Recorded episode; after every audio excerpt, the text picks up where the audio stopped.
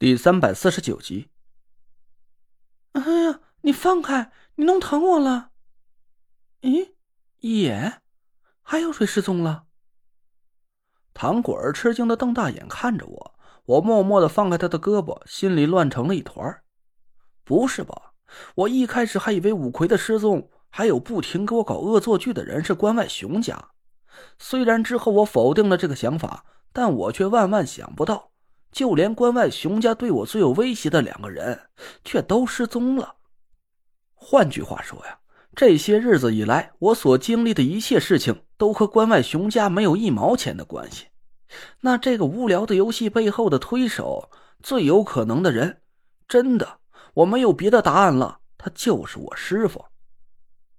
我实在是想不出来，还能有谁具有这么恐怖的能量，能让中州五魁集体失踪，顺手还捎带上了苏梅和关外熊家。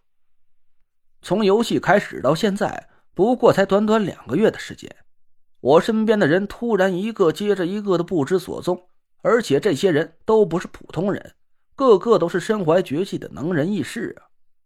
我师傅的目的很明显。这就是要彻底剪除我的所有羽翼，让我重新变成那个刚到中州、两眼一摸黑的傻小子。他要让我跟田慧文独自去面对今晚的金祥大酒店之约。虽然我还不知道他会给我出个什么变态的题目。至于他为什么留下了唐果儿，那可能是唐果儿在他眼里根本不算个会风水术的人吧，或者说呀，他吃定了唐果儿不可能成为我的帮手。我突然想起了一件事我问唐果儿：“熊云和熊雷是什么时候失踪的？”就是那天我们用出马急酒阵围攻你，你跑了之后，我们跟在你身后追了好久都没追上你。我们追着追着，不知道什么时候身边就起了雾，很大的雾，我看不见我姥和舅爷还有姨姥他们在哪儿，就很害怕，我就一直喊，一直喊。唐果儿说着说着又哭了起来。我朝他瞪了一眼，他这才慢慢的停下了哭声。我找了好久都没找到他们，也找不到来的时候走的那条路了。我这才知道我们遇到鬼打墙了。我笑了笑说：“嘿嘿嘿，不是，当时你们刚用鬼打墙煞术让我跟宁珂迷了路，这倒是现世报来得快呀！哎，转眼你们自己就迷在煞局里了。”唐果儿眼睛红红的说：“那团雾的法力很厉害。”我试着用了很多方法，都解不开那个鬼打墙，就只能在原地休息了大概一晚上时间。到了第二天早晨，大雾才散掉，我看清了周围的路，就顺着路去找他们。后来我在路边找到了姨姥，她昏迷了一晚上，差点就没命了。我理顺了一下唐果儿家的亲戚关系，恍然大悟：哦，你是说熊天呢？你就只找到他自己了吗？熊云和熊雷呢？我把姨姥送回家以后，又去找我姥跟舅爷了。可我找了好几天都没找到他们。我们迷路的地方没有，家里也没有。我还去了我们封闭训练的地方，他们也没在那里。他们不见了，我还以为是你设下了鬼打墙杀了他们。我……唐果儿放声大哭了起来。我这回是没心思再去阻止他了，低着头陷入了沉思。不对呀，这里有问题啊！熊云和熊雷失踪的这个时间。和一件事对不上啊！不知道大家还记不记得，在我被关外熊家用出马急酒阵打得屁滚尿流，我逃回家之后，当天晚上夏天就莫名其妙的出现在我家院子里。他说他是遭到了关外熊家的偷袭，用上了土遁的法术才死里逃生。可根据唐果儿刚才说的情况，在夏天遭遇偷袭的时间，关外熊家应该是集体遭遇了鬼打墙才对。那夏天和我说的话都是在撒谎，但他的伤势是田慧文亲自检查过的，那并不是炸伤就可以骗过田慧文的眼睛的。他不惜真的让自己身受内伤，在我家住了一个多月，到底是有什么目的？我慢慢的想起了一些细节，好像是猜到了夏天潜伏在我身边的目的。他先是和我撒谎，说他受伤是因为遭到了关外熊家的偷袭。我深信不疑，师傅暂时脱离了我的怀疑视线。然后在他的分析和指引下，我找到了藏在烂尾楼里大吃大喝的刘妈和小无极，由此得到了青鸾童和怡海善。后来他带走了刘妈跟小无极，又在院子里给我留下了至关重要的一个线索——奇宝居。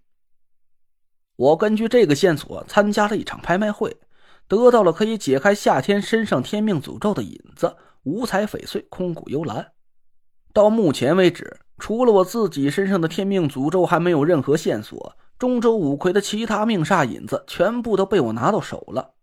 换句话说，我离完成师傅的嘱托，坐上中州五魁的魁首，解开五魁的天命诅咒，似乎只有一步之遥了。那夏天在这个游戏里扮演的角色，竟然是我师傅的卧底。他的任务就是帮我找到一些关键的引子，让我离开这个游戏的最终关卡越来越近，直到今晚面对最终 BOSS 决一死战。我呆呆的站在那里想了半天，好像是想通了一些很重要的关键节点。这段时间以来的焦虑和不安，反倒一下子消散了下去。局势很明显了，我师傅要让我和他正面交锋了。因为我想解开自己的天命诅咒，就必须要完成一个先决条件，那就是坐上中州五魁的魁首。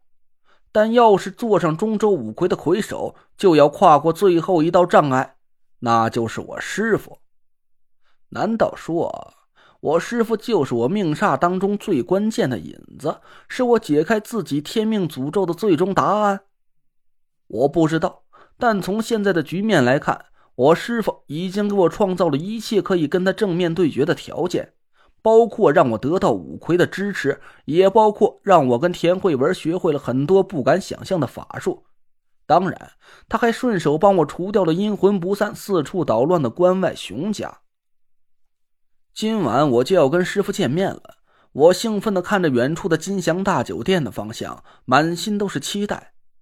虽然现在还不是高兴的时候。但我心里却充满了激动的情绪。我不知道师傅会不会在晚上对决中手下留情，我猜不会吧？这可不是那老东西的风格。以前他教我风水术的时候，可没少趁机对我下手。但现在的我已经不是一年前的我了，更不是那个十八年前背一套口诀都要哭好几天鼻子的小孩子了。师傅，你要战，那便战！我仰头朝天空大吼了一句：“自从我到中州之后，这一年时间积压在胸口里的闷气全都发泄了出来。”工地上的人都用奇怪的眼神看着我。我回头看着唐果儿，他的脸色惊疑不定，可能以为我疯了吧。我朝他笑笑说：“你不是想知道熊云跟熊雷的下落吗？那行，我带你去找他们。”真的吗？